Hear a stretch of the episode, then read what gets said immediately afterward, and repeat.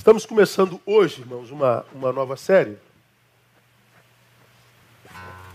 cujo tema que eu dei foi esse aí, ó, é Tristeza do Espírito Santo e Autossabotagem.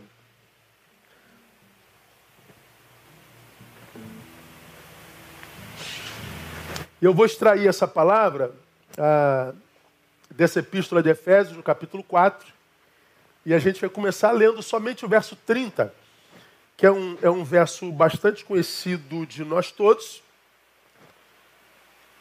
mas é que eu queria mostrar-lhes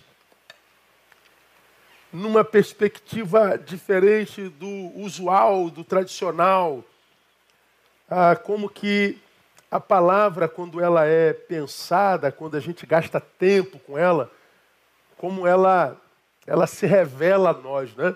Quando a gente lê a Bíblia como quem lê um livro comum, sem que antes peçamos a iluminação do Espírito Santo, sem que antes, de forma humilde e sincera, é, desejemos que Ele revele o que está na palavra, mas que só será visto se for revelado, a Bíblia acaba se tornando um livro comum, um livro que a gente acaba lendo sem entender e por causa disso a gente acaba por não ler mais.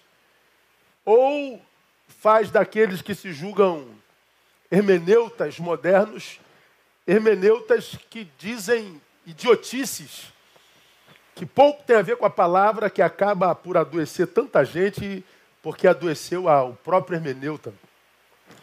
Então eu queria que você prestasse atenção no que a gente vai aprender a partir de hoje, porque nós vivemos um tempo tão esquisito, mas tão esquisito. Eu acho que todos nós concordamos nisso, que à medida que os anos vão passando, a Bíblia ela vai se tornando cada vez mais clara. À medida que o véu vai se descortinando na história, a Bíblia ela vai se descortinando também. A gente vai lendo alguns textos, vai dizendo: caramba, é isso mesmo. A gente não poderia ter esse insight da Bíblia, essa revelação da Bíblia, há 10 anos atrás, porque ah, o texto, de repente, estava falando exatamente de agora. Quantas coisas que estão escritas na Bíblia que a gente não entende, mesmo que a gente faça interpretação tal, porque está na palavra, e a, passarão os céus e a terra, mas a minha palavra não passará jamais, é porque aquilo para o que essa palavra foi escrita ainda não chegou. O tempo para aquilo ainda não chegou. Então, à medida que o, o, os anos vão passando, a, a Bíblia vai se descortinando e, e muitas coisas que não eram compreensíveis vão se tornando cada vez mais claras. E é impressionante a contemporaneidade da palavra de Deus. Eu digo a vocês o seguinte, irmãos. Vamos imaginar que se eu fosse ateu, se eu dissesse que não acredito em Deus. Na verdade, eu não acredito em ateus. Não acredito que o que se diz ateu não acredita que exista uma força, uma inteligência que esteja para além do mensurável. Eu não acredito que alguém que olha para o universo, a perfeição da sua funcionalidade, que olha para o corpo humano, a perfeição absurda da sua, da sua funcionalidade, tenha brotado do nada de uma não inteligência. Eu acho que o ateísmo é um tipo de soberba, é um tipo de marra, é um tipo de qualquer coisa, mas eu não acredito num, ateu cego, surdo, mudo e, e totalmente incrédulo. Eu acho que o que existe é dificuldade de acreditar que exista alguém superior a nós.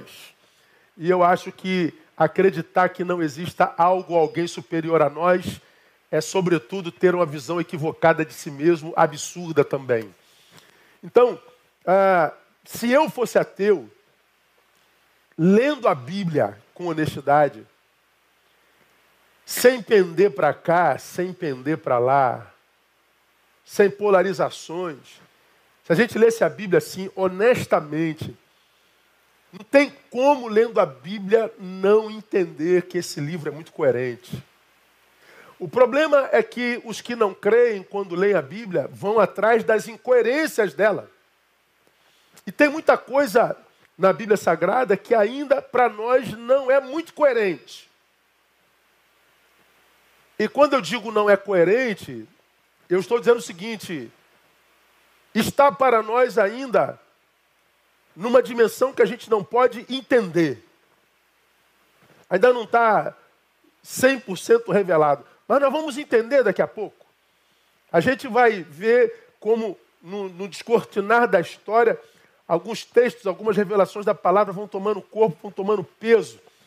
E aí eu estou impressionado como que a Bíblia, nesse tempo, nesse, para mim, nessa nova era que foi inaugurada no Brasil de 2016 para cá, portanto, nesses últimos cinco anos, essa, essa divisão histórica que aconteceu de 2016 para cá, mas que, embora aconteça para mim de 2016 para cá, foi plantada nos últimos 10 anos, 13 anos para trás. Nós vivemos uma nova consciência mental humana. Nós vivemos um, um, um, um novo modus operandi e vivendi entre a raça humana inteira.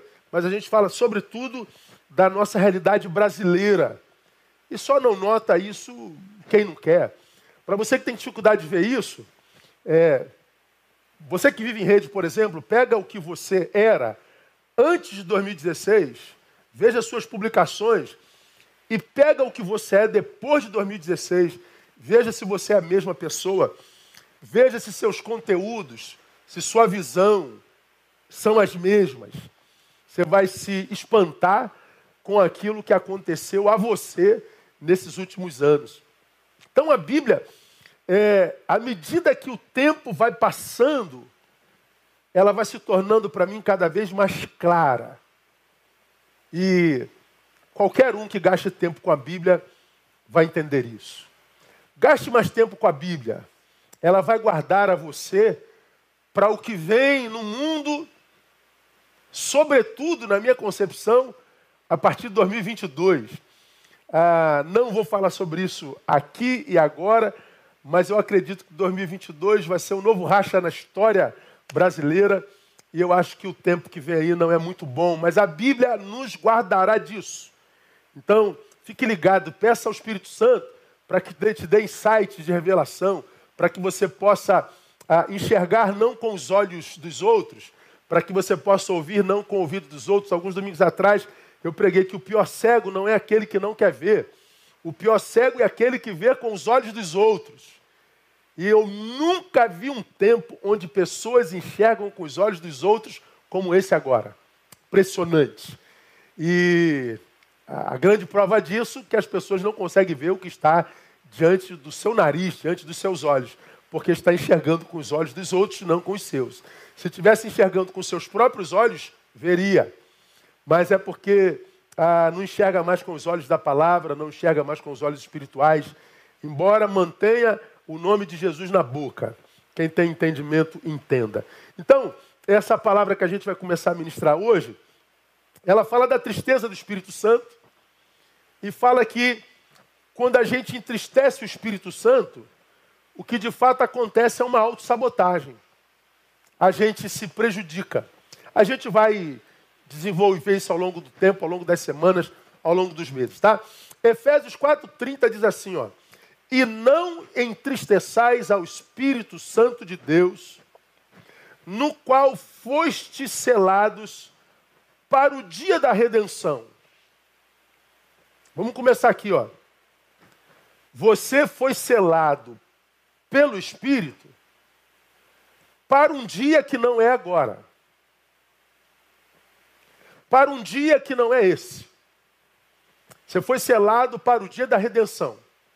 Vamos clarificar isso aqui, só para você ter ideia. Vamos, vamos alocar você nesse tempo. Vamos imaginar que no sábado que vem vai ter uma festa numa casa de festa é, em Copacabana. Copacabana, o Brasil inteiro já ouviu falar e o mundo também.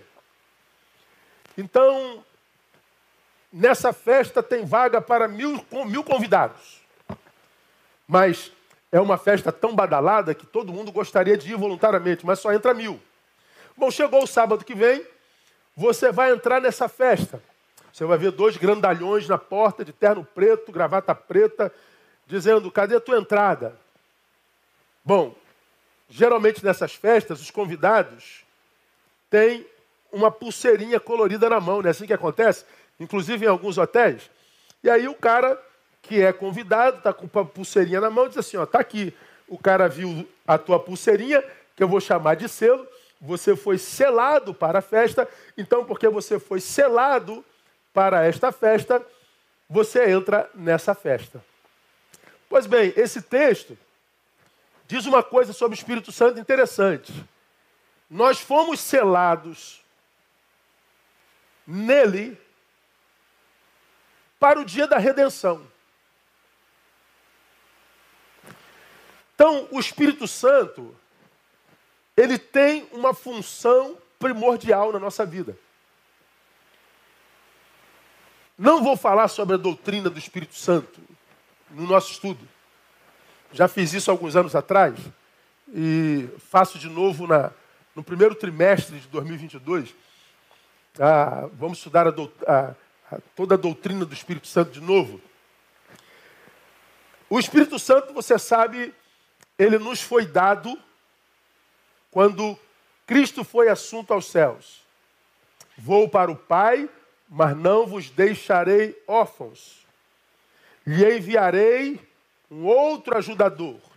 A palavra ajudador lá no livro de João é paráclito, aquele que foi chamado ao lado para ajudar. Então, quando pensem, quando os discípulos viram Jesus morto naquela cruz, aquela visão a despeito da promessa deve ter gerado pânico. Caramba, e agora? O que será de nós? Jesus dizia: daqui a três dias eu volto, fiquem tranquilos.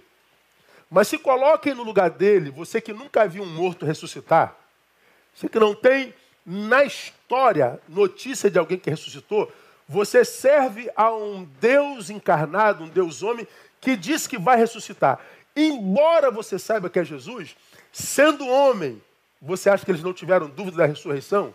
Você lembra dos discípulos no caminho de Emaús?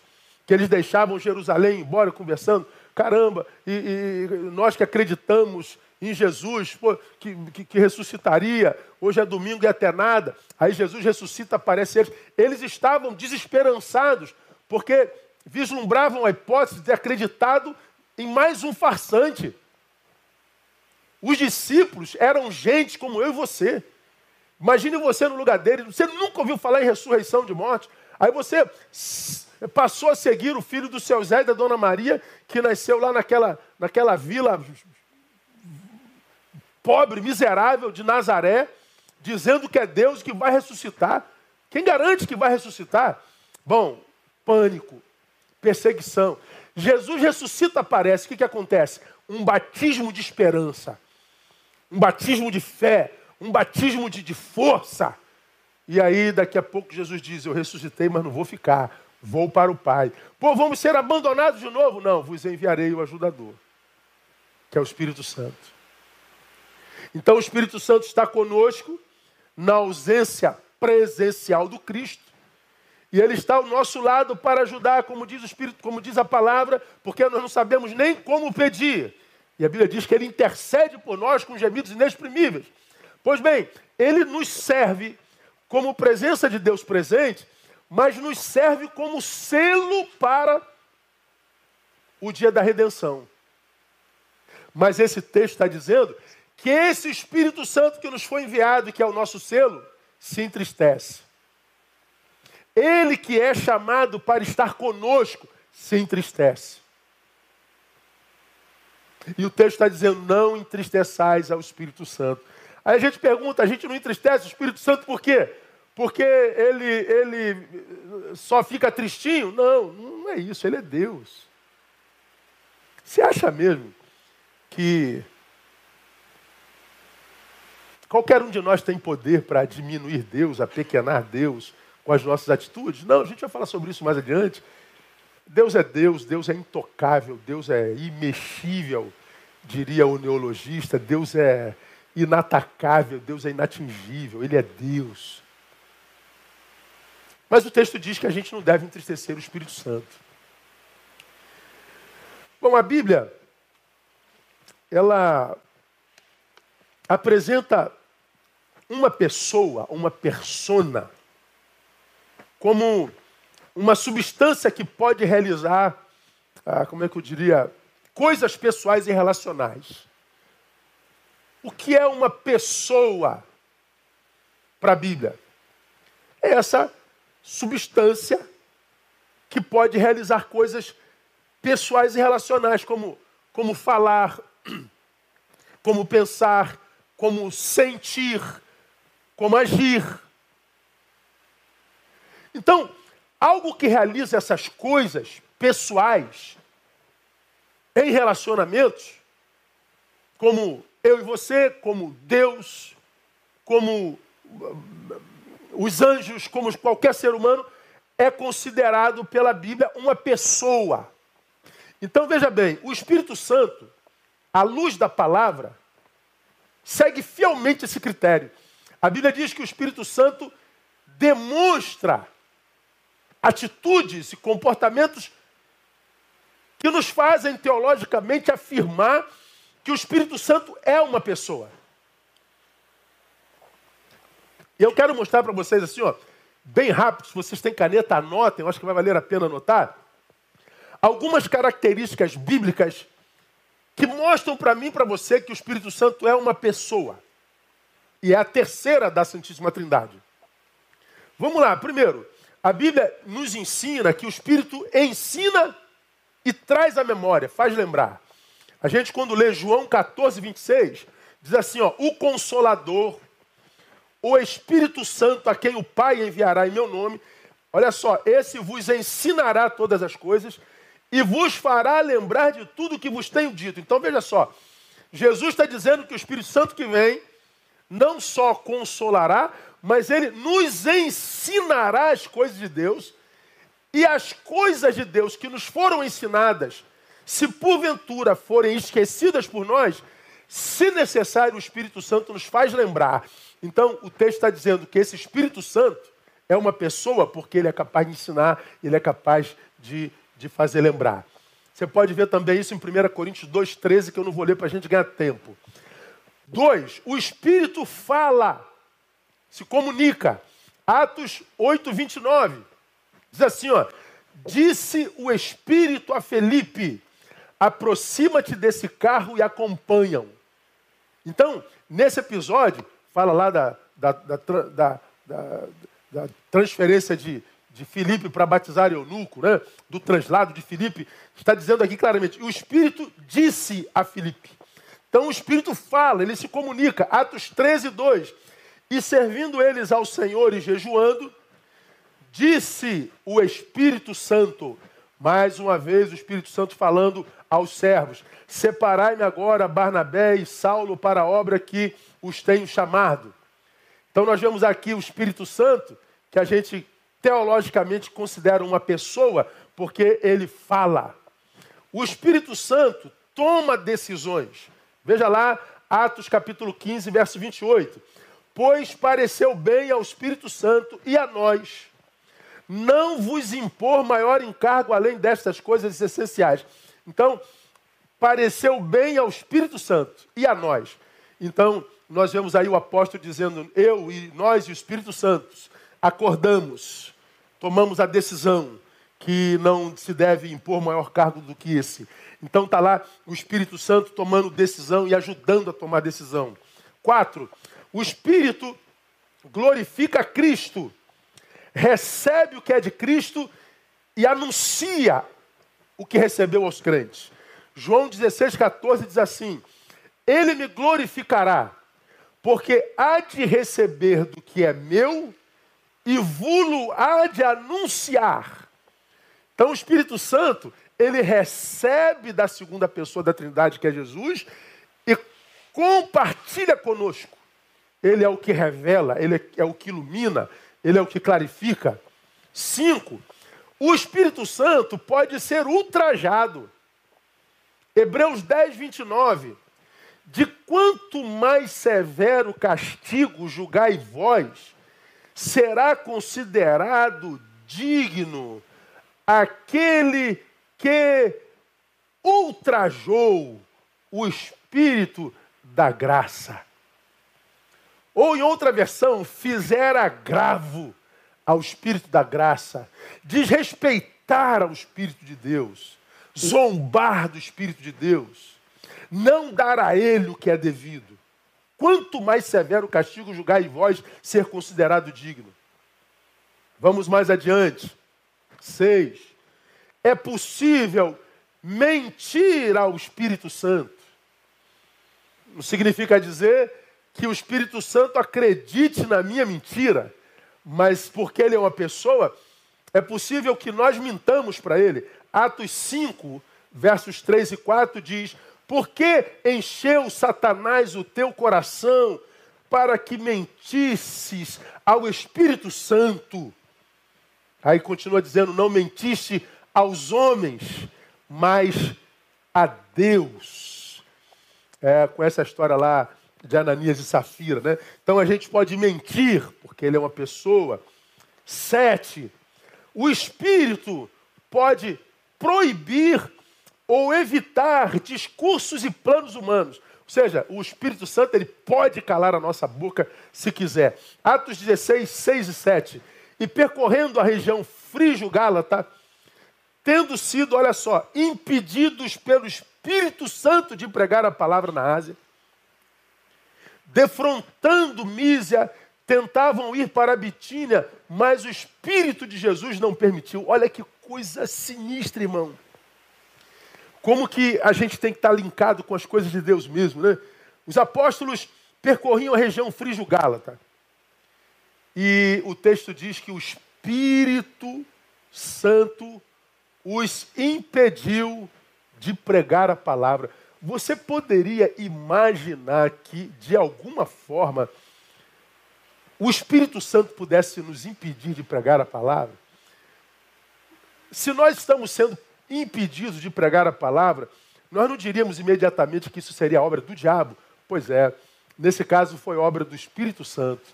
E aí eles apontaram para Mísia. Bom, se não é para cá, acreditamos é para lá.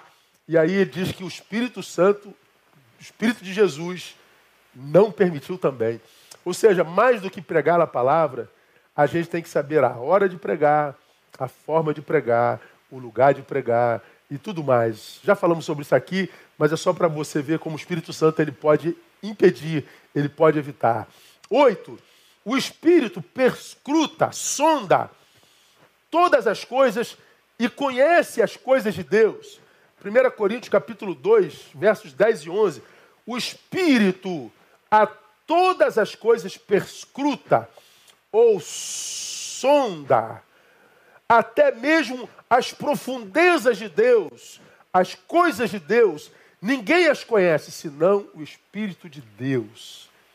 Então ele sonda as coisas de Deus. Nove, o Espírito é o que distribui os dons espirituais. 1 Coríntios 12, 11. O mesmo Espírito distribuindo os dons espirituais como lhe apraz a cada um individualmente. Vão vendo? Então, o dom que eu tenho, o dom que você tem, o dom que cada um na igreja tem, foi dividido entre nós pelo Espírito Santo. Não é uma coisa que nasce em nós, é obra espiritual. 10. O Espírito nos assiste intercede por nós e tem capacidade mental. Romanos 8, 26 e 27. Também o Espírito Santo, semelhantemente, nos assiste em nossa fraqueza, porque não sabemos orar como convém, mas o mesmo Espírito intercede por nós sobremaneira, até com gemidos inexprimíveis. E aquele que sonda os corações sabe qual é a mente do Espírito porque segundo a vontade de Deus é que ele intercede pelos santos. Então esse texto, irmãos, fala que o, o Espírito Santo ele tem em mente, ele tem memória. Ele é uma pessoa. Vou dar mais alguns exemplos para vocês. O Espírito testifica aos crentes sobre a sua adoção, sobre a nossa adoção. Romanos 8,16. O próprio Espírito testifica com o nosso espírito que somos filhos de Deus. Então nós somos filhos de Deus por adoção em Jesus Cristo. Quem testifica isso? Quem sela isso? O Espírito Santo. 12. O Espírito glorifica Cristo, recebe o que é de Cristo e anuncia aos crentes. João 16, 14. Ele me glorificará, porque há de receber do que é meu e vou lá de anunciar. E a gente volta ao texto original.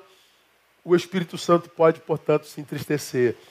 Não entristeçais ao Espírito Santo de Deus. É aqui que a gente vai ficar nesses próximos meses. Então, quando a gente falar sobre o Espírito Santo, nós estaremos falando sobre uma pessoa. Uma pessoa que nos foi enviada por Deus quando Jesus foi assunto aos céus. É também Deus conosco. É Deus se relacionando conosco. É Deus nos fortalecendo. É Deus nos iluminando. É Deus nos selando até o dia da redenção. Agora, afirmar que o Espírito Santo se entristece é também o que, irmão?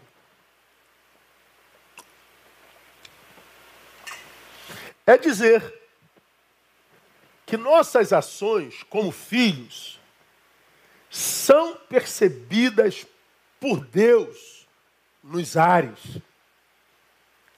Minhas atitudes não são inconsequentes se eu sou selado pelo Espírito, se eu me declaro filho de Deus, a forma como eu vivo, a forma como eu me posturo no mundo, a forma como eu concateno minhas ideias, aquilo que eu produzo enquanto fala, enquanto pessoa, isso tudo encontra reverberação nos céus. Ou seja, Neil, o que você faz pode entristecer ao espírito. A tua produção toca no Espírito Santo. A tua produção reverbera no Espírito Santo. É isso que esse texto está dizendo.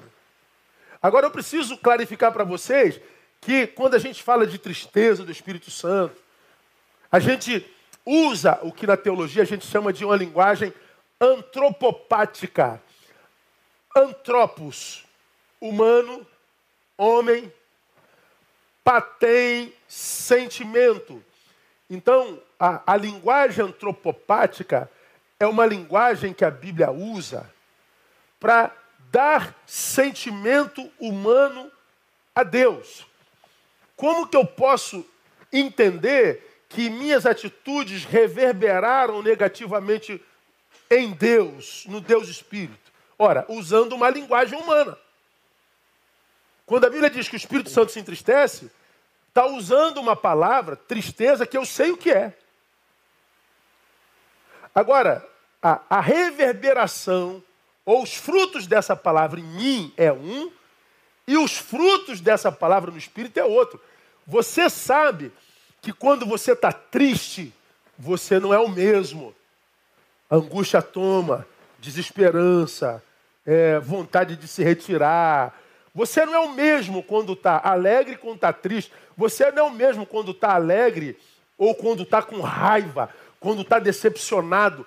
Eu e você somos reféns das nossas sensações. O Espírito Santo não. Então, quando a Bíblia diz que o Espírito Santo entristece, é importante que a gente saiba que a Bíblia usa uma linguagem antropopática.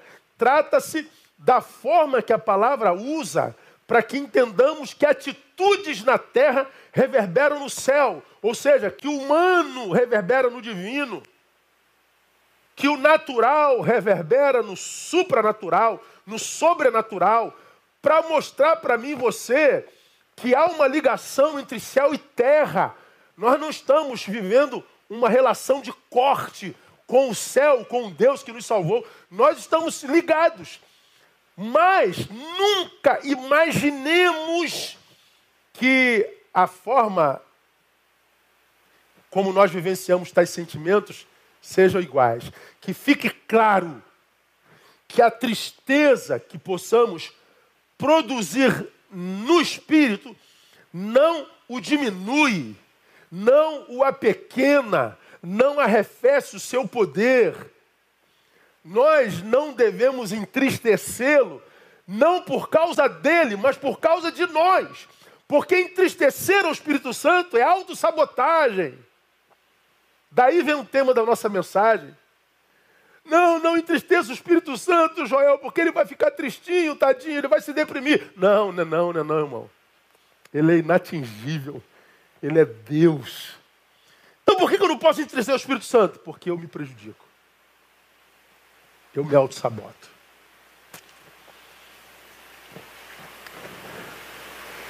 Quando eu entristeço o Espírito Santo, eu fujo do meu propósito. Há um texto na Bíblia onde Deus fala dos santos, ele diz que os santos são aqueles sobre os quais está todo o seu prazer. Eu acho que o sonho de Deus para cada um de nós, nós que somos irmãos de Jesus Cristo, filhos por adoção, é que Deus possa sentir por nós o mesmo que ele sentiu pelo seu filho unigênito. Se Jesus é unigênito, nós somos os seguintes. Jesus, depois da cruz, passa a ser o primogênito, o primeiro. E nós somos os seguintes. E sobre o primogênito, ele disse: Este é meu filho amado em quem me compraz, em quem tenho prazer. E eu acredito que o que Deus quer sentir por mim, por você, é prazer também. Qual pai não quer morrer ou viver de orgulho por seus filhos? Lembra de Hebreus 11, que eu já citei para vocês mil vezes? Diz de uma qualidade de crentes que tinham fé suficiente para entrar na galeria da fé, mas a despeito da fé, da fé não alcançaram a promessa. Mas a Bíblia diz que embora não tenham alcançado a promessa, ou seja, na terra, a Bíblia diz que Deus não sentia vergonha de ser chamado seu Deus. Filhos de quem Deus tinha orgulho. Filhos de quem Deus tinha orgulho de ser chamado seu Deus. E aí, para nós começarmos a nossa história, fazendo sempre uma autoanálise, esquece a vida do outro, não, não, não transfira essa palavra para ninguém. Se fulano vai ouvir, não vai ouvir, é problema de fulano. Cuida da tua vida e se coloque diante do espelho da palavra e tenta responder para si. Quando Deus olha para você, filho, o que, que Deus sente? Tristeza, orgulho, indiferença, raiva, nojo. O que, que Deus sente? Agora, quando você for fazer essa autoanálise, não faz na proporção do que você é na, no Instagram, não. Esse santarrão indignado com o pecado de todo mundo, apedrejador, preocupado com a igreja de Jesus. Não, não, isso você sabe, você sabe que isso é um personagem.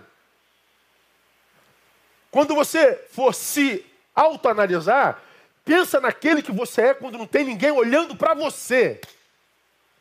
Com aquele que habita teu ser, que, que, que, que, estabelece seus princípios. O que, que Deus sente? Então por que, que eu não entristeço o Espírito Santo? Porque ele, ele é diminuído, apequenado? Não. É porque eu me auto-saboto. Agora vamos evoluir um pouquinho mais. Não entristeçais ao Espírito Santo. Como é que o Espírito Santo se entristece, irmão?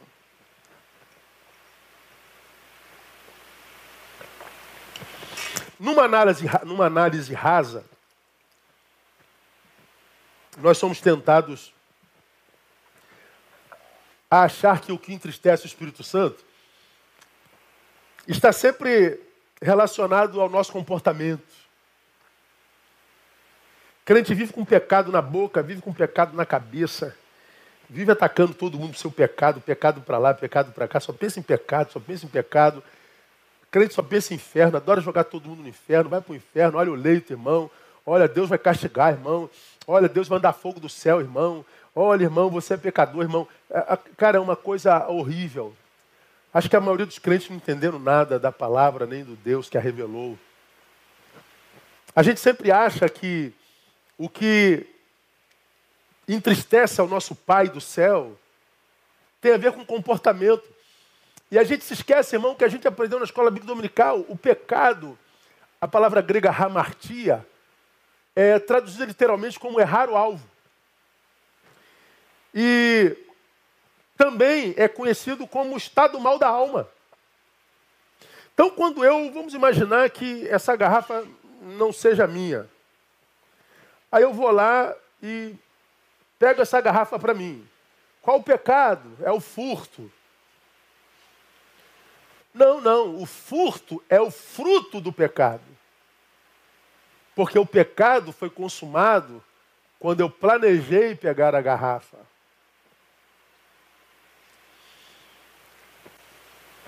Pegar a garrafa foi o fruto do pecado. Ah, pastor, o pecado é adultério. Não, Jesus diz não. O pecado é quando você deseja. Você nem tocou nela, mas desejou, pecou.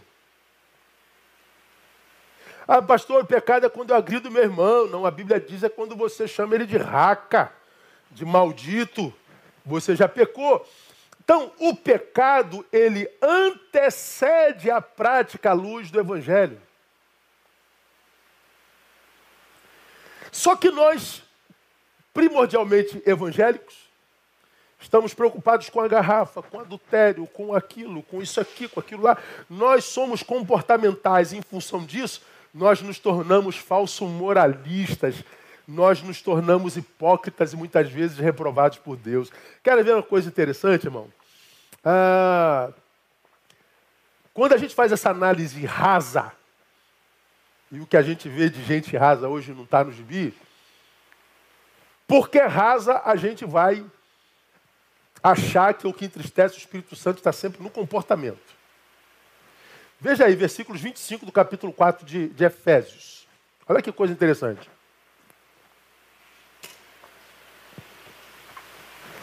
Diz assim, ó.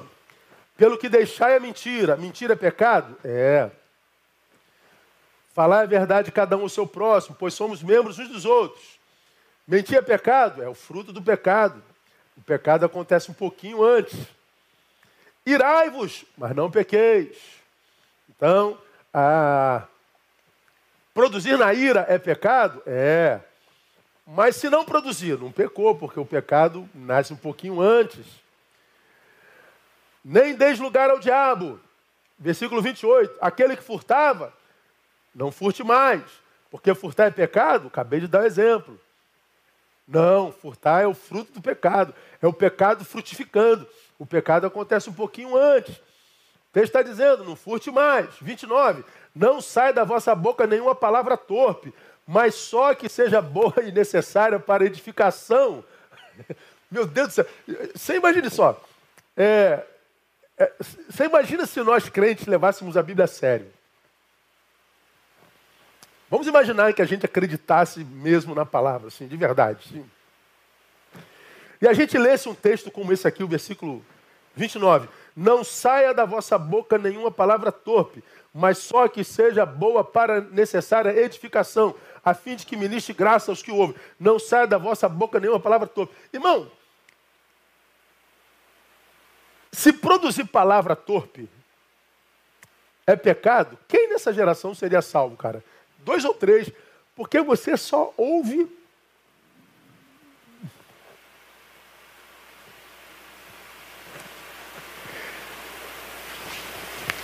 Você só ouve xingamento, você só ouve acusação, tudo em nome de Jesus, em nome da moralidade, em nome da igreja, em nome da pureza, em nome da honra, em nome. Só desgraça, só maledicência, só palavrão, só desonra, só. Meu Deus do céu. E você, que é alguém que tem a boca torpe, fala besteira o tempo todo em nome da sua pretensa santidade, claro que esse texto para você vai ter uma outra hermenêutica, esse texto para você vai ser pulado. É, pois é, a boca torpe é, é fruto. Por isso que Jesus diz que a boca fala do que o coração está cheio. Então, minha igreja, minha igreja amada, ó, você que não é membro de Betânia, não precisa ouvir isso. Ouve só se quiser. Mas você que é de Betânia, toda vez que você ouvir um irmão seu, uma irmã sua, um pastor, um bispo, um apóstolo, um rei gospel, um semideus, um Jesus dois, um teólogo famoso, uma celebridade gospel, abrindo a boca na rede social para denigrir, para falar mal, para acusar. É... Não se engane, não. Se engana, não. Você está diante de uma farsa. Você está diante de alguém cuja boca revela. E me assombra, nesse tempo presente, a falta de discernimento. Como que pessoas não conseguem discernir o ódio escondido atrás de uma fala de amor. A ira produzida através de uma fala de um pseudo-santo. As mais intenções atrás de uma atitude aparentemente bem intencionada. Por que, que vocês acham que Deus planejou lá no início dar à sua igreja um dom chamado de discernimento de espíritos? Porque nos últimos tempos os espíritos se, se transmutariam, se transformariam com uma qualidade tão grande que nós veríamos e acharíamos que seriam anjos de luz. Nós olharíamos, veríamos homens e mulheres ungidos, ungidas, com palavras aparentemente ungidas, mas por trás, no bojo, no meio de uma frase, uma palavra, no meio de, de, de, de uma canção, um, um parágrafo, que ia revelar que aquilo não é de Deus. Mas só saberíamos se tivéssemos discernimento espiritual.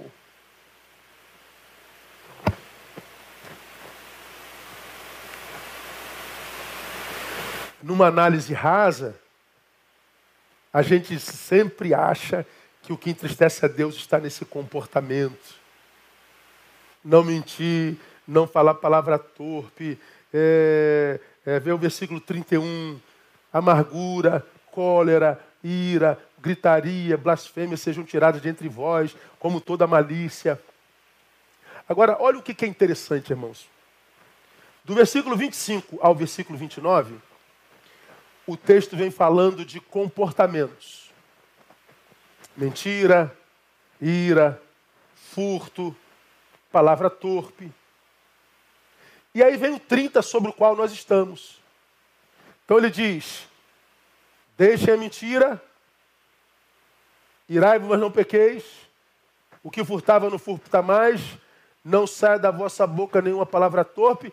E o 30 começa assim. E não entristeçais ao Espírito Santo de Deus.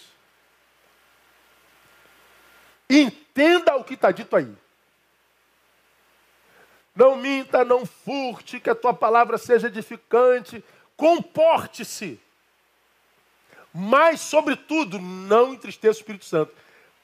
O texto deixa claro para mim que eu não devo mentir, eu não devo isso, eu não devo aquilo, e não devo entristecer o Espírito Santo. O Espírito Santo não se entristece por essas coisas a priori. A não tristeza do Espírito Santo está na lista. Não minta, não furte, não, não pronuncie palavra torpe e, sobretudo, não entristeça o Espírito Santo. Ora, não são essas coisas que entristecem o Espírito Santo? Eu acredito que se meus filhos fizerem isso, me entristecerão. Eu acredito que se nós fizermos isso, o Espírito Santo de Deus, que é Deus, também se entristece. Mas nesse contexto, a palavra não diz que é isso que entristece o Espírito Santo mas que a tristeza do Espírito Santo está na lista do que a gente não deve fazer. Agora, o que, que então entristece o Espírito Santo? A gente já saiu isso no versículo 17. É aqui que eu acho interessantíssimo. Olha o que diz o versículo 17, irmãos. Portanto, digo isto e testifico no Senhor, para que não mais andeis como andam os gentios como andam os gentios? Na vaidade da sua mente. Ministrei sobre esse texto tem 11 anos lá atrás. Qual é a proposta de Deus nessa palavra? Portanto, digo isto, testifico no Senhor, para que não mais andeis como andam os gentios.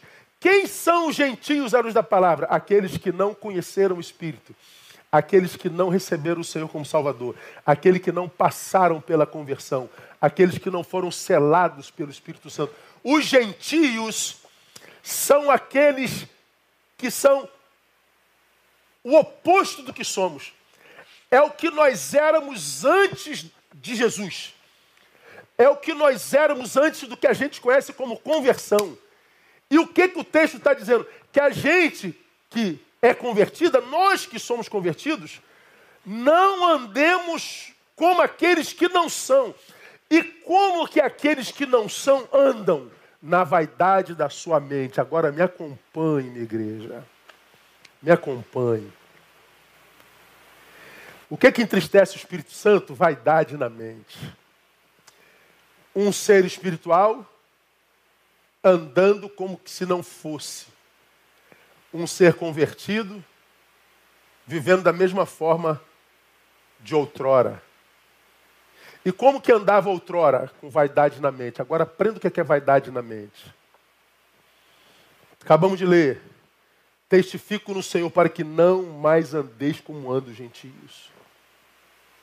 Depois dessa afirmação, dessa exortação, aí vem o verso 22. Olha lá. Ó. A despojar-vos quanto ao procedimento anterior do velho homem que se corrompem pelas concupiscências do engano. 23. A vos renovar no espírito da vossa mente. E a vos revestir do novo homem, que segundo Deus foi criado em verdadeira justiça e santidade. Então veja o que o texto está dizendo. Neil, você se converteu de fato, de verdade? Claro que eu me converti, Senhor. Então, você passou por uma renovação de mente. Agora você tem a mente de Cristo. A gente vê lá Paulo dizendo aos Gálatas: nós temos a mente de Cristo. Portanto, Neil, que você possa se despojar da tentação de viver como você vivia antes da conversão. Como? Na vaidade dessa mente. Agora, aprofunde-se um pouquinho comigo. Irmão, a Bíblia é linda demais. A palavra que traduz aí vaidade no grego é a palavra mataiotete. O que, é mataiotete? Futilidade de sentido, falta de propósito, vazio, inutilidade mental.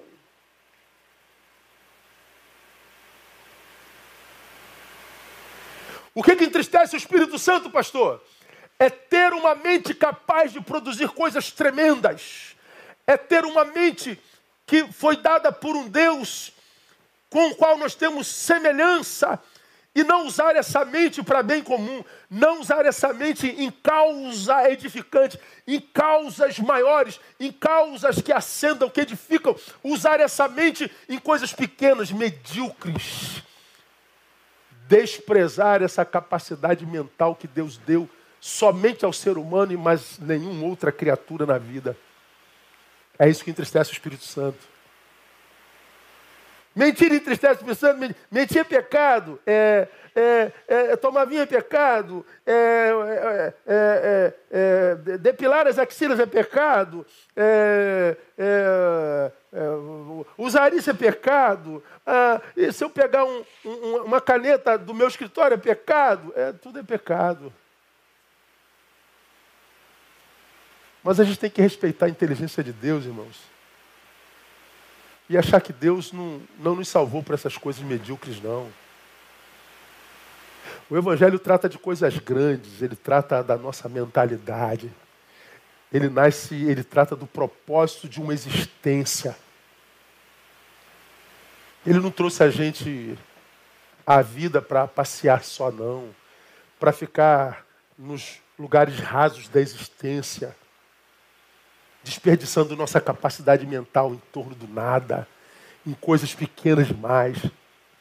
Há um autor chamado Alford, que quando leu esse texto ele entendeu como vaidade é um desperdício de todas as faculdades racionais em torno de temas indignos e fúteis.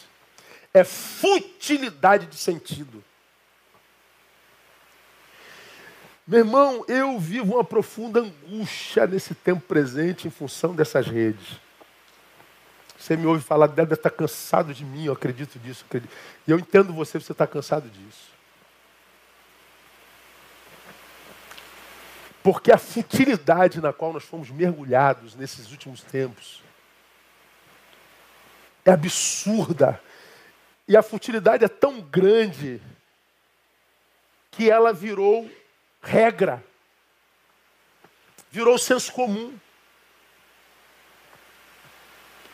O que faz sucesso hoje são coisas que, embora sucesso para essa geração, se não nos fosse oferecida, nós não perderíamos absolutamente nada. Você pega programas como Fazenda, você pega programas como BBB, você pega a, as grandes celebridades desse tempo. Meu Deus, você só vê futilidade, você não vê nada edificante, tudo é voltado para a estética, para a ostentação. E meu Deus do céu, e a igreja mergulhou nisso, os pastores mergulharam nisso, os crentes mergulharam nisso. A gente vive se acusando, a gente vive apontando, a gente vive nessa boçalidade. E a gente é, acha que o que agrada a Deus é essa nossa expressão contra a, a imoralidade, contra o comportamento, contra o cumprimento da saia, contra o que se pode e o que não se pode. Você vê alguns vídeos, semana me mandaram um vídeo de uma pastora que grava vídeo todo dia dizendo a irmã que usa batom vai queimar no reino dos infernos e você vai para as profundezas mais profundas do, do Hades. Por quê? E ela pega um texto bíblico e meu Deus do céu, gente. Jesus amado, Jesus amado, você vê cada besteira, você vê cada coisa fútil, você vê cada coisa rasa, você vê cada boçalidade. E o que me espanta é que tem multidão seguindo.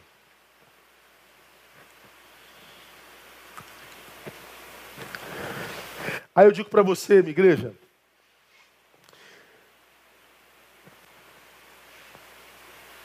se há castigo, o castigo não vem só sobre quem prega futilidade. Usa a mente e a palavra para tocar em temas indignos. Mas vem para quem ouve sem discernir. Esse ano não teve carnaval, por exemplo. Vou dar um exemplozinho crasso, bobo, idiota, tá? Não teve carnaval. Aí os crentes começam assim, bem feito, tá vendo? Deus acabou com o carnaval no Brasil, porque no carnaval de 2019 teve uma transexual que se crucificou, zombando o nome de Jesus. Deus acabou com o carnaval. Eu fico pensando, caramba, Deus acabou com o carnaval inteirinho, porque uma transexual se simulou uma crucificação. Engraçado, Deus se moveu, né? Quando uma transexual simulou crucificação. Aí a gente pergunta assim, é, por que, que Deus não se moveu quando tivemos, por exemplo, o genocídio dos judeus, 6 milhões? Por que, que Deus não se moveu quando teve o genocídio de Uganda, 800 mil? Por que, que Deus não se moveu ah, quando da implementação da, da, da, República da China, 50 milhões? Por que, que Deus não se move em tantos casos na concepção dos incrédulos? Com causas tão grandes, por que, que Deus não se move se nós vivemos num mundo onde uma pessoa se suicida a cada 40 segundos? Por que, que Deus não se move ah, quando a gente vive num país que, que tem mais é, homicídio do que toda a Europa, tem 35 vezes mais homicídios que na Europa. Por que, que Deus não se move diante de tanto mal, de tanta injustiça? Ah, mas Deus se moveu porque uma transexual simulou uma crucificação. Ou seja, Deus se move à luz do incrédulo por causa de uma coisa tão pequena, mas aparentemente, aos olhos do incrédulo, não se move sobre coisas tão graves. A dita existência dos ateus não é existência, porque eles não conseguem entender a presença do mal diante de um Deus dito bom. A existência do ateísmo não se dá porque eles não conseguem coadunar a bondade de um Criador com tanta maldade na criação. Porque na cabeça do que não tem fé, daquele que é refém dos seus olhos biológicos, não há congruência entre a bondade de um Criador e a maldade na criação. Da imobilidade, da inércia de um Criador diante de tanta maldade. E como é que você, crente, explica isso? Não, Deus se move diante de uma coisinha desse tamanho, mas de coisas sérias não se move. Para você ver como é que nós somos rasos nas nossas análises. Nós estamos preocupados com a, o, o, tamanho da saia. Nós estamos preocupados se ainda pode bater palma ou não. Se se pode tomar vinho ou não. A gente está preocupado se a gente pode isso, não pode aquilo. Quando tem um milhão de mortos ao nosso lado o tempo inteiro. Quando a gente percebe que tem um milhão de suicidas. Que perderam o sentido da vida o tempo inteiro. E nós estamos preocupados em abrir templo e cantar musiquinha para Deus. Indo embora, se a gente não foi promovido a diácono, indo embora porque eu não, não posso mais tocar minha bateria. Eu tô, eu tô chateado porque Joana fez fofoca de Beltrana. E a gente está nessa mediocridade, nessa futilidade, magoadinhos por questões pífias. É isso que entristece o Espírito Santo. Mediocridade.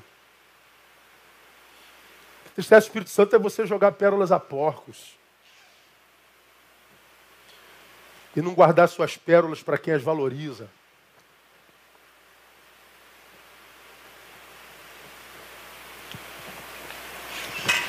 Sim, nossos comportamentos são pecadinhos, sim. Mas o que entristece o Espírito Santo é muito mais do que isso, irmão. A questão primordial para nós nessa manhã é: em que, mormente, você ocupa a sua mente?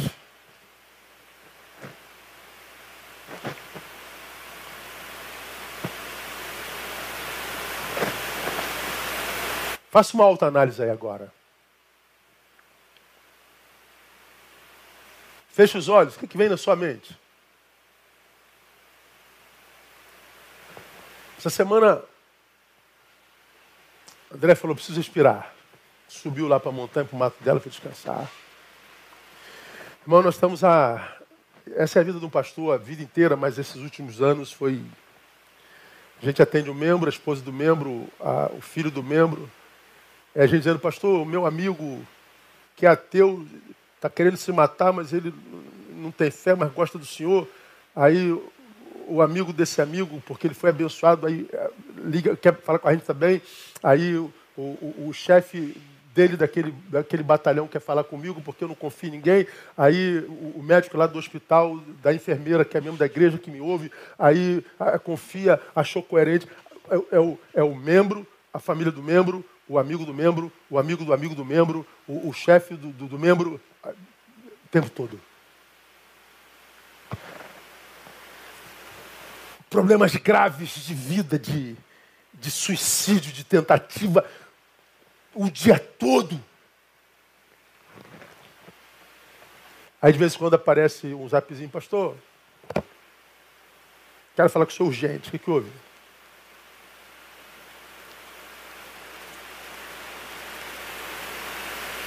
Desmanchei meu namoro com João. João, no dia seguinte, começou a namorar Joana. Eu estou desconfiado que ele já namorava Joana antes de mim. Mas, meu Deus do céu, o que, que eu tenho a ver com isso, cara? Assim? O que, que eu tenho a ver com isso? Mas na cabeça dele eu tenho que ir atrás do João. João, você estava namorando Joana antes? E se você não faz isso, é você que não presta. Eu que não presto. Só que numa comunidade não saudável, os assuntos são esses, são os das fofocas. Os assuntos são os das roupas, os assuntos são das postagens de Instagram, de Facebook, de, de Twitter. Porque é nisso que se vive hoje. E por que isso fez sucesso? Porque a gente fugiu da realidade. Então, como A mentalidade humana é rasa. Acha-se que todos têm que viver nesse mundo raso, nas periferias da existência. Só que Deus, pelo Espírito, deseja que nós sejamos diferentes. Só que me parece que hoje nós temos sido os piores. Você, aonde que você vive com essa sua mentalidade? O que, que você carrega aí? Quais são os níveis nos quais você, diria pastor Isaías, vibra? Quais são os temas que te apetecem? Quem são aqueles aos quais você segue? Quais os assuntos são os que são atraídos pela tua mentalidade? Aí a gente vai saber se a gente entristece ao Espírito Santo ou não.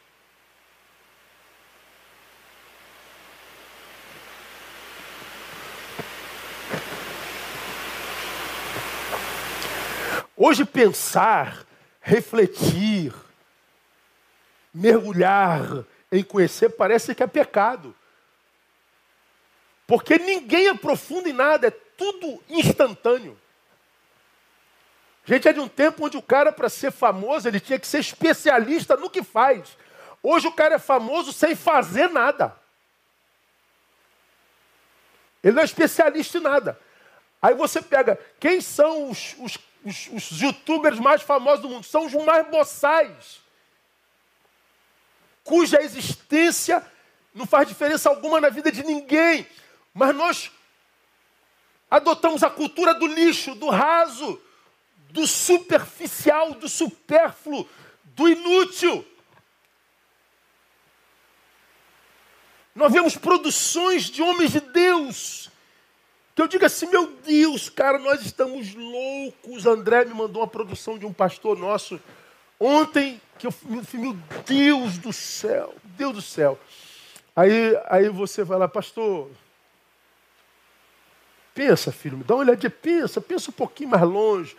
Faça uma análise. Pensa no que você pensa aí. aí tu, é meu, né, pastor? Aí tira. Aí daqui a dois meses aposta de novo. Aí vou ficar trocando fralda de marmanja, irmão.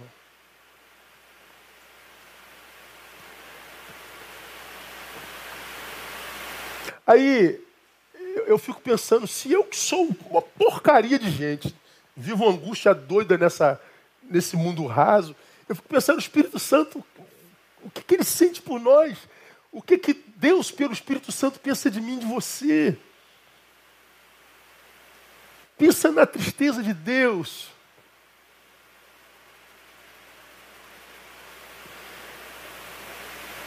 Pensa no Deus que mandou Jesus para morrer na cruz do Calvário por nós, vendo o que, que nós estamos fazendo com a nossa mentalidade.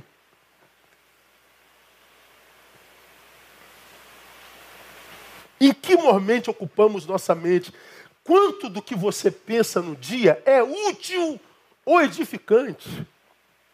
Porque, irmão, se, se a grandeza e a beleza dessa mente que Deus nos deu, porque a mente humana é o maior de todos os computadores, é o mais indescritível. E olha que a gente não usa nem, nem, nem metade disso. Isso nos foi bloqueado, acredito eu, lá no Éden. Porque se com um terço do nosso cérebro funcionando, a gente chegou à Lua, a gente está tá construindo tecnologias que nos assustam, inteligências artificiais. Se a gente tivesse a mente toda, a gente ia comunicar, se comunicar telepaticamente. Graças a Deus que Deus não, nos deu a capacidade de usar toda a nossa capacidade cerebral, porque o pouco que a gente tem, a gente já construiu tudo que a gente vê. E, e quando a gente pega essa grandeza, essa beleza dessa mente, e essa mente não é utilizada producentemente, irmãos, certamente viveremos aquém da nossa possibilidade. E viver aquém da nossa possibilidade é pecado, entristece ao Espírito Santo de Deus. Por que, que eu não posso entristecer o Espírito Santo de Deus? Porque eu vou viver aquém da minha possibilidade. Se eu vivo aquém da minha possibilidade, eu me auto-saboto. Eu anulo o sacrifício de Jesus na cruz do Calvário.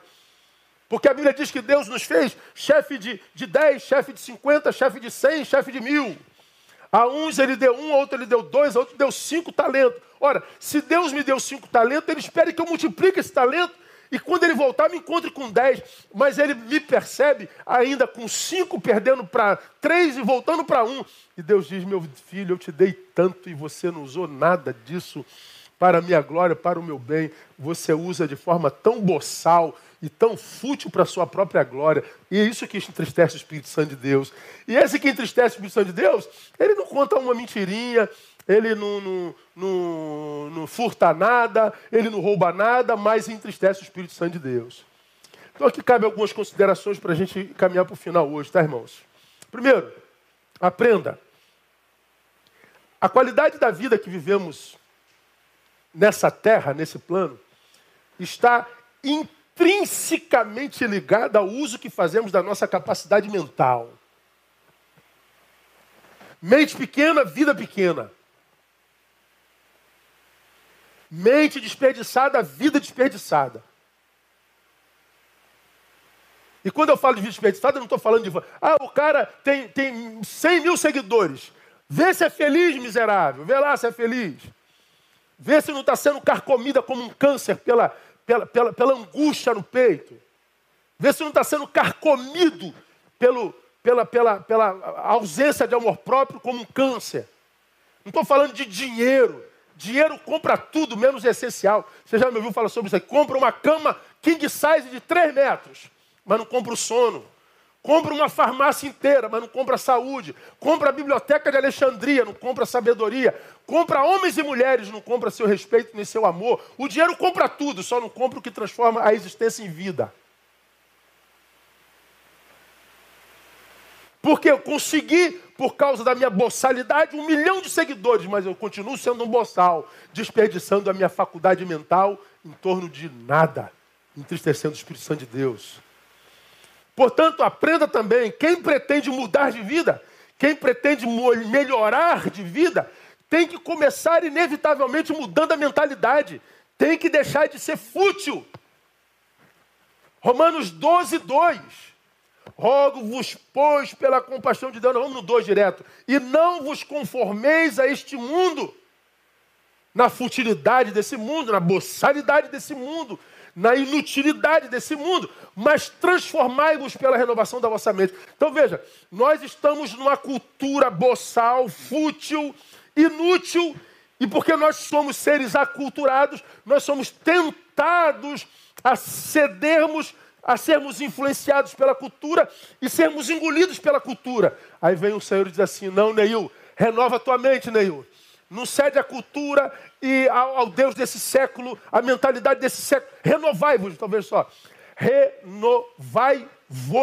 Eu não tenho que renová-los. Eu não tenho que mudá-los. Eu que tenho que mudar. Eu que tenho que crescer e aprender a remar contra a maré. Contra a maré. Transformai-vos como que eu faço isso, Senhor?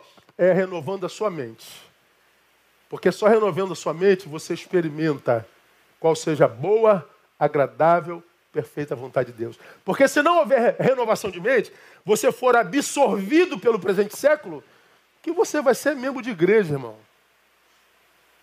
Que você vai ser um, um, um instrumentista, um pregador, um personagem. Você vai ser um sustentador de impérios religiosos. Você vai ser mais um diluído no inconsciente coletivo de, de uma indústria religiosa. Mas rios de água viva fluindo? Nunca. Nunca. Você vai ser um, um boçal, falso moralista, acusador, atirador de pedra. Tem que renovar a mente. Então está explicado, né? Por que, que, a mente é alvo constante do diabo, né? Por que, que a gente fecha o olho Aí a nossa mente começa a produzir umas coisas horríveis. E a gente diz, meu Deus, sangue de Jesus tem poder, sai daqui, está amarrado em nome de Jesus. Batalha espiritual. Quando a Bíblia fala de batalha espiritual, é, você acha que a batalha espiritual acontece aonde? No campo das ideias. Porque quem leva o meu cérebro leva meu corpo todo, pô. Quem leva meu cérebro leva meus afetos. Quem leva meu cérebro leva meus talentos. Então a batalha se dá aqui, ó. Então está explicado por que, que a gente vive sob o constante ataque do diabo e o que, que é batalha espiritual. Porque se eu não renovo minha mente, eu me perco. Morro antes do fim da vida. Eu mostro vocês dois textos com os quais eu termino. Mas temos que, Paulo escrevendo à igreja de Corinto, que era quase uma igreja desviada. Mas temos que, assim como a serpente enganou a Eva com a sua astúcia, assim também sejam de alguma sorte corrompidos os vossos entendimentos e se apartem da simplicidade e da pureza que há em Cristo. A serpente enganou Eva. Paulo está dizendo: Eu temo que assim como ela enganou Eva, enganou Adão, sejam também vocês de alguma sorte corrompidos nos vossos entendimentos. Aí você tem que se apartar da simplicidade do Evangelho. Aí mandaram outro vídeo de um pastor lá da, da Paraíba. Um, um senhorzinho, mas que tem seguido a beça. Porque o Evangelho moderno é um evangelho que não proíbe nada e tal, não sei o que. Ele diz: o evangelho, irmão, é proibitivo. O evangelho não pode isso, não pode aquilo, não pode isso, não pode, não pode, não pode. Ele fez uma lista de não pode, não pode, não pode, não pode, não pode, não pode. Eu falei, meu Deus, o evangelho é uma lista de não pode. Quando a Bíblia é clara dizer, todas as coisas me são listas. No Evangelho eu posso tudo, mas a Bíblia diz nem tudo me convém. Então, o Evangelho que permite tudo, nos dá maturidade mental para dizer o que convém ou não. É proibido? Não, só não convém. Então, que você seja o seu hábito e não faça o que não convém, embora você possa. Ninguém vai te impedir. O Evangelho é maturidade, irmão. O Evangelho é, é capacidade de ser a sua melhor versão. Aí você vai no outro texto, e a paz de Deus, Filipenses 4, 7, 8, que excede todo entendimento. Olha só, guardará os vossos corações, os vossos pensamentos. Olha aí de novo. Em Cristo Jesus. Porque se você não guardar o pensamento em Cristo, você vai guardar na política, você vai guardar no Instagram, você vai guardar na ofensa, você vai guardar no João que te xingou, você vai guardar no João que te difamou. Você vai guardar em qualquer outro lugar, mas não em Jesus. Aí no versículo 8 diz: Quanto ao mais, irmãos, olha aqui de novo. Tudo que é verdadeiro, tudo que é honesto, tudo que é justo, tudo que é puro, tudo que é amável, tudo que é de boa fama, se há alguma virtude, se há algum louvor, nisso pensai.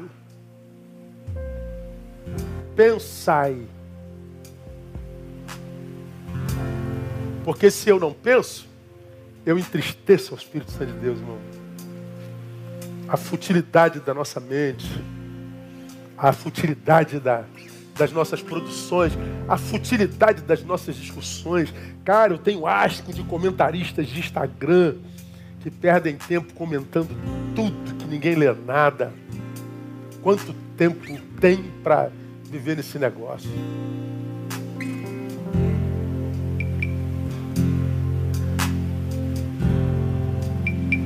E a paz de Deus, que excede todo entendimento, guardará os vossos corações, os vossos pensamentos. Guardar do que, né, irmão?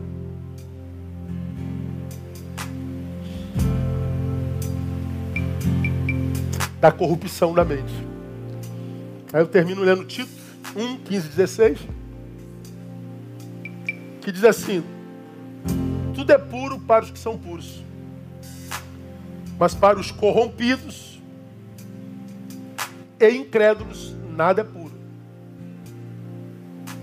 Antes, tanto a sua mente como a sua consciência estão contaminadas. Afirmam que conhecem a Deus, mas pelas suas obras negam, sendo abomináveis, desobedientes e réprobos para toda boa obra tudo é puro para o puro. Então quando você vê, fulano é pecou, fulano, fulano fez aquilo, fulano é isso. Fulano, meu irmão, só pensa na vida e pecado do outro. O cara não pensa na própria vida, porque tudo é impuro para os impuros. Agora, irmão, quando a pessoa está saudável, ela quer ver todo mundo saudável. Uma pessoa feliz quer ver todo mundo feliz. Uma pessoa que está bem quer ver todo mundo bem. Ah, uma pessoa de Deus quer que todo mundo conheça Deus. Então, minha igreja amada, em nome de Jesus, Que a gente comece uma reflexão nessa manhã sobre o que será que Deus pensa de nós. Que os outros pensam de nós não interessa e você devia aprender a viver como se não interessasse mesmo. Você tinha que aprender a se desapegar da opinião alheia mesmo, do que disseram, do que largar gente que não tem tempo para si, para cuidar da sua. Por que, que cuidam da sua vida? Porque a vida deles não vale a pena. Mas que a gente se preocupasse com o que Deus pensa. Ah, a gente peca, a gente erra, a gente se equivoca. Mas como é que Deus trata a gente? A partir da forma como a gente usa a nossa mentalidade.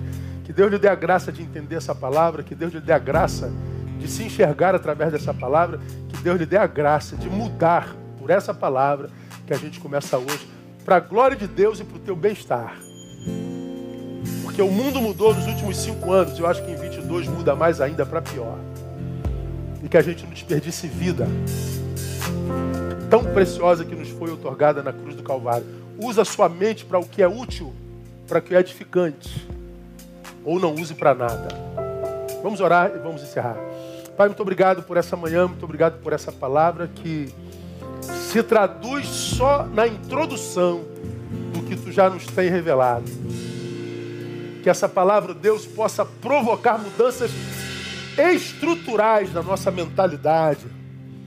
Que essa palavra possa provocar mudanças significativas na nossa forma de ser e de agir. Ajuda-nos, porque sem ti nós não podemos fazer nada. Muito obrigado pelo que tu tens dado a nós aqui nesse lugar, pelo seu cuidado, pela sua generosidade, pela sua bondade, pela sua paciência. Dá-nos um dia de bênção na tua presença. Que logo mais nós possamos ser abençoados por ti com a mesma proporção. É o que nós pedimos em nome de Jesus e agradecidos. Amém e amém. Deus abençoe você, minha igreja amada. Bom apetite.